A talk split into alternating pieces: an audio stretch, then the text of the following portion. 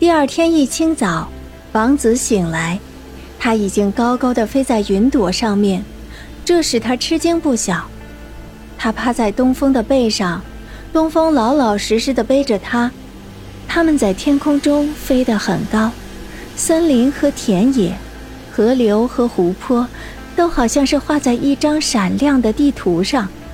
早上好，东风说道：“你还可以再睡一会儿。”因为我们下面这片草地上没有多少可看的东西，除非你想数数有多少教堂。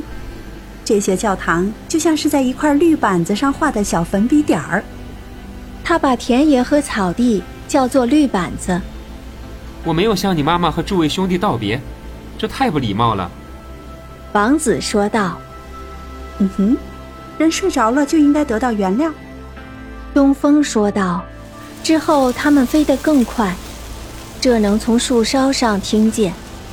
当他们在森林上面飞过的时候，树枝、树叶都嗖嗖地响了起来。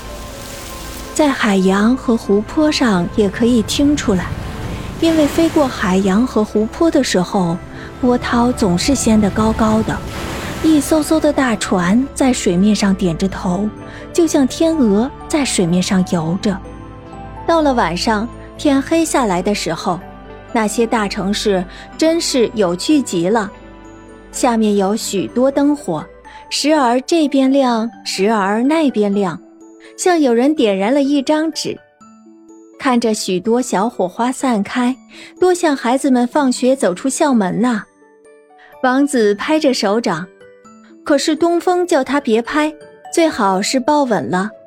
否则，它是很容易摔落下去，挂在一个教堂尖顶上的。森林里的鹰当然飞得很轻快，但是东风飞得更轻快。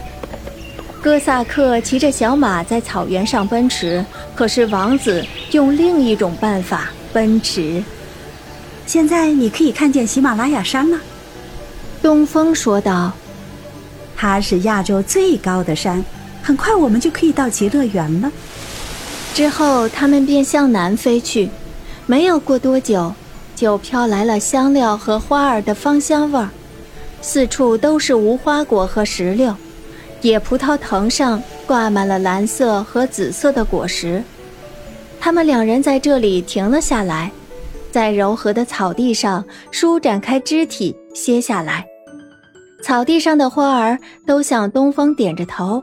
好像是说：“欢迎您归来。”